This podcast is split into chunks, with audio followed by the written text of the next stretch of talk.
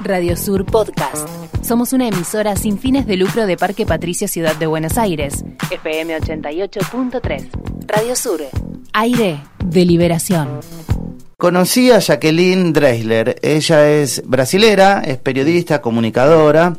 Participa de dos agencias. Si les interesa la política internacional, te debe interesar porque lo que está pasando en distintos lugares del mundo es muy importante y no mirar para otro lado. Eh, recomiendo dos agencias en las cuales Jacqueline es redactora, comunicadora. Una es Brasil de Fato. Eh, la página es brasildefato.com.br. Es bastante conocida. Brasil de Fato eh, surge, es una organización o una, una agencia muy eh, de la mano del movimiento sin tierra y todo lo que tiene que ver con la lucha campesina, pero va más allá, digamos, ¿no? Pero es una estrategia que nace desde, desde esa organización. Y bueno, en Brasil de Fato vas a tener una agenda del Brasil eh, absolutamente vinculada a los movimientos sociales, a la lucha estudiantil, a la lucha feminista. Primer título de Brasil de Fato de hoy, todo lo que usted necesita saber sobre las elecciones generales de mañana domingo en Bolivia y vas a tener noticias sobre la reforma agraria, el medio ambiente, la cultura, construcción de una alternativa política, etcétera. Y la otra agencia en la cual participa, y es un poco el vínculo que tuvimos con Jacqueline, es la vinculada a la Asociación Mundial de Radios Comunitarias. Existe la agencia Pulsar, que es para toda América Latina, pero en particular donde tiene una dinámica muy importante es en Brasil. La página es brasil.agenciapulsar.org. Bueno, ahí también vas a tener lo que se llama la construcción de la agenda propia. Ya no es solo hablar de lo que hablan los medios desde otro lugar, eh, ya no solo este, es hablar de lo que es público, sino también eh, hablar de los temas y los enfoques que desde los movimientos sociales, desde espacios organizados, antisistema en su mayor medida, se plantean. Bueno, Jacqueline Dressler estuvo en Argentina hace unos meses, pudimos conocerla, eh, hablar con ella. Y bueno, lo primero que le pregunté para compartir en estas crónicas desde el aire es que nos describa, bueno, cómo se llama, qué, qué es lo que hace y qué es para ella, un eje de esta columna, el derecho a la comunicación. Bom, eu sou Jaqueline Deister, jornalista, militante na área de democratização da comunicação.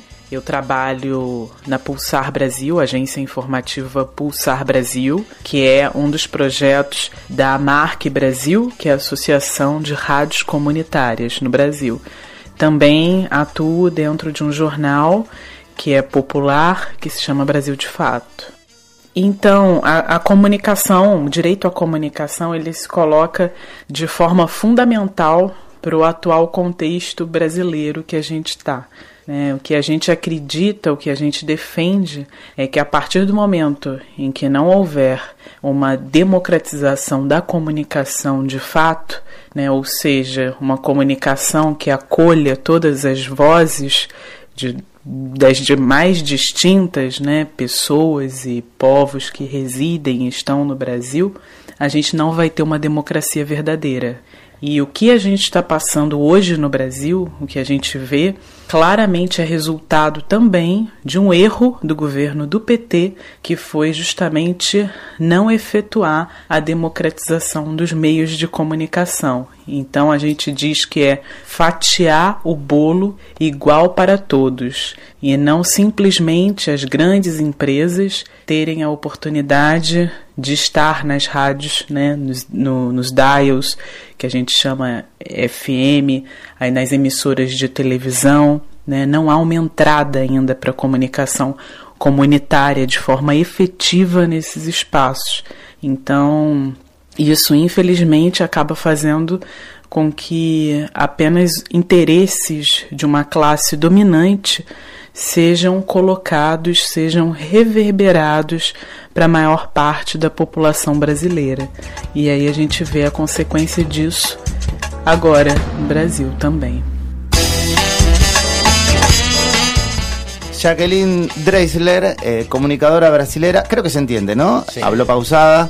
Eh, bueno, ahí un poco qué es para ella el derecho a la comunicación y obviamente hay una crítica muy grande, todo lo que sea monopolio, oligopolio o voces únicas atentan contra esta democracia comunicacional Y ella, casi sin saberlo, liga a la, eh, el gran eslogan que tenemos de los medios comunitarios en, en, la Argentina, que es sin medios comunitarios no hay democracia, esa frase que un poco nos guía políticamente. Bueno, ella dice ahí, sin democracia comunicacional no hay una verdadera democracia, es lo mismo, digamos, planteado en este caso desde Brasil donde uno le permite ver de que ya los modelos de dominación comunicacional no son este, nacionales, no son particulares, sino son formas de dominación globales. Está pensado desde ahí que los grandes medios de comunicación eh, masivos eh, sean también de dominación y que planteen, bueno, que hay solo una mirada sobre el mundo y que todo lo que sea ajeno a, su mirada, mercantilista, etcétera, eh, no entra, ¿no? Jacqueline también hablaba, y creo que como una voz crítica, aunque sea este, al pasar, de la ausencia que tuvo el PT de políticas públicas cuando fue gobierno vinculado a lo que tiene que ver con esto de la democratización de las comunicaciones. En Brasil no hubo ley de servicios de comunicación audiovisual, eh, ni siquiera ese piso como para empezar a pensar. Es un mapa, bueno, me gustaría conocerlo mejor para opinar más, pero es un mapa distinto al argentino. En Brasil los medios públicos, por ejemplo, no están centralizados, sino en los medios públicos están eh, organizados por zonas, por ejemplo Radio Nacional Brasil tiene creo que cinco sedes, y en donde eh, la ciudadanía participa también a partir de organizaciones, en consejos, donde deciden parte de esa programación. Cambia el gobierno, no sé cómo habrá sido con Bolsonaro, pero no cambia tanto la política de los medios públicos, no están tan vinculados a una gestión de gobierno, sino más como una política de Estado de construir voces a partir de ahí. La red de medios comunitarios eh, e indígenas cumple otro rol y en la mayoría de los medios son ilegales, no hay un marco que los contenga, o sea, cuando te aparece un gobierno como el del nazi Bolsonaro, bueno, es muy fácil cerrar una radio, este, perseguir periodistas eh, y demás. Bueno, también le preguntamos a Jacqueline, estando acá en Argentina, y un poco viendo eh, la dinámica que tienen nuestros pueblos, somos países hermanos y a veces tan parecidos y a veces tan distantes, y me acordaba de esa foto que cuando a Lula lo meten preso y todo eso, que decía luche como un argentino, ¿no? Eh, eh, en Brasil.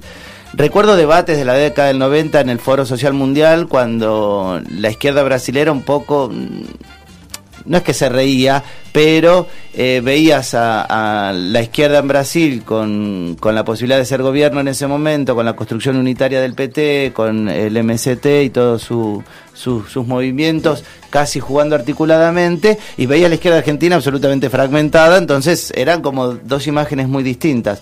Bueno, a la luz de las historias terminó pasando todo lo que nos pasó a nuestros pueblos y hoy eh, gran parte del movimiento popular brasilero ve con este, admiración el movimiento de mujeres, eh, las organizaciones sociales de Argentina, su capacidad de resistencia, de movilización, de lucha. Las movilizaciones que se ven, la lucha por la memoria y la verdad y justicia en nuestro país es casi, digamos, un antecedente regional que no, no, no, no existe. Bueno, le preguntamos a Jacqueline eh, qué aprendió en sus días de, de estar acá en Argentina. particularmente para mim, enquanto jornalista e também enquanto militante, foi muito importante estar aqui com vocês. Porque a gente no Brasil, que atua na área de defesa dos direitos humanos, a gente está num momento onde estamos nos sentindo muito enfraquecidos, estamos muito fragmentados, a gente está tentando recuperar a nossa energia né, para conseguir lidar com tudo que está vindo. E aqui o que eu pude ver foi isso, foi solidariedade, foi união, foi perceber que nós de fato do Brasil nós não estamos sozinhos.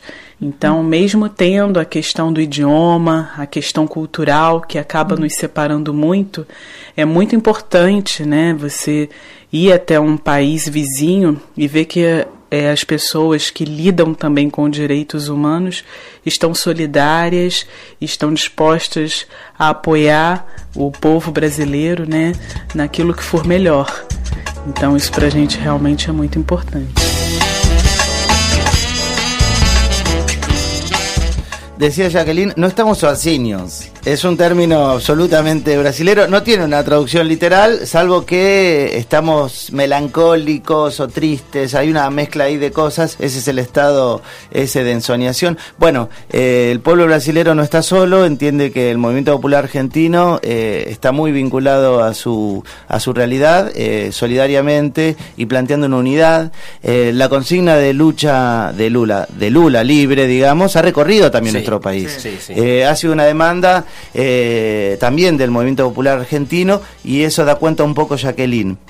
Y bueno, eh, recomiendo Brasil eh, de Fato, recomiendo Pulsar Brasil. La última que le preguntamos a Jacqueline Dreisler es, bueno, si pudiera un país tan musical como Brasil, elegir una música que represente un poco su mirada sobre la comunicación y lo que le está pasando.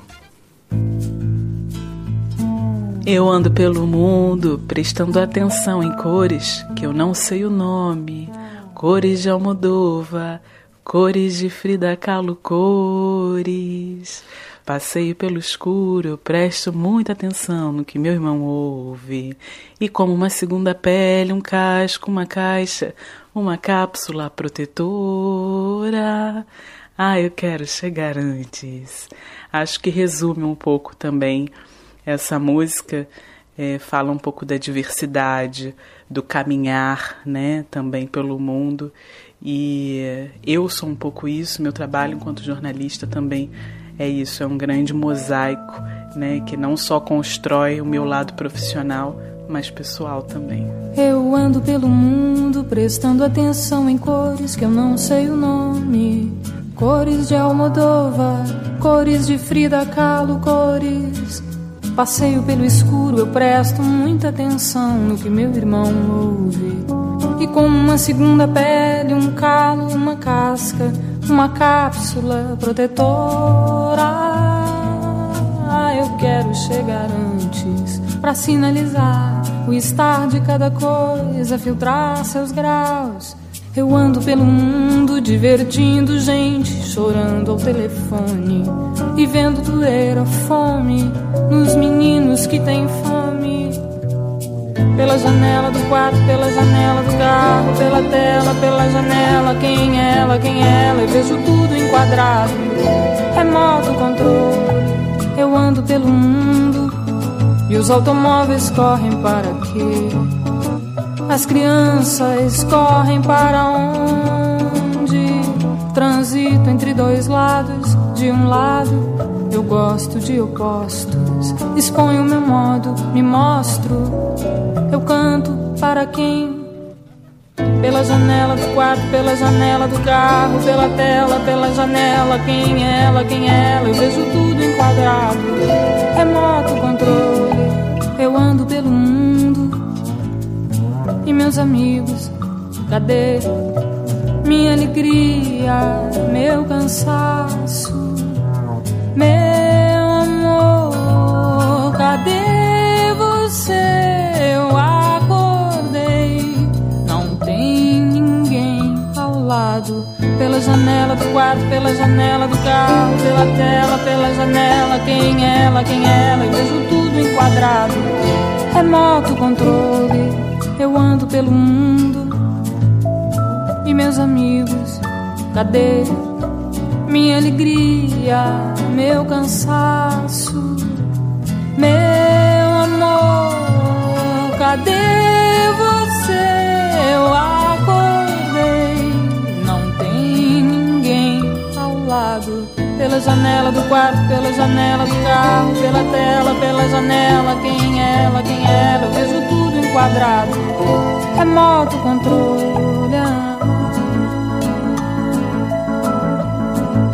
Jacqueline Dreisler visitó hoy estas crónicas desde el aire, desde Brasil, esta comunicadora. Eligió esta canción, Escuadros, de la brasilera también del sur, es de Porto Alegre, Adriana Calcañoto. Radio Sur Podcast. Visita nuestra web www.radiosur.org.ar. Radio Sur, aire de liberación.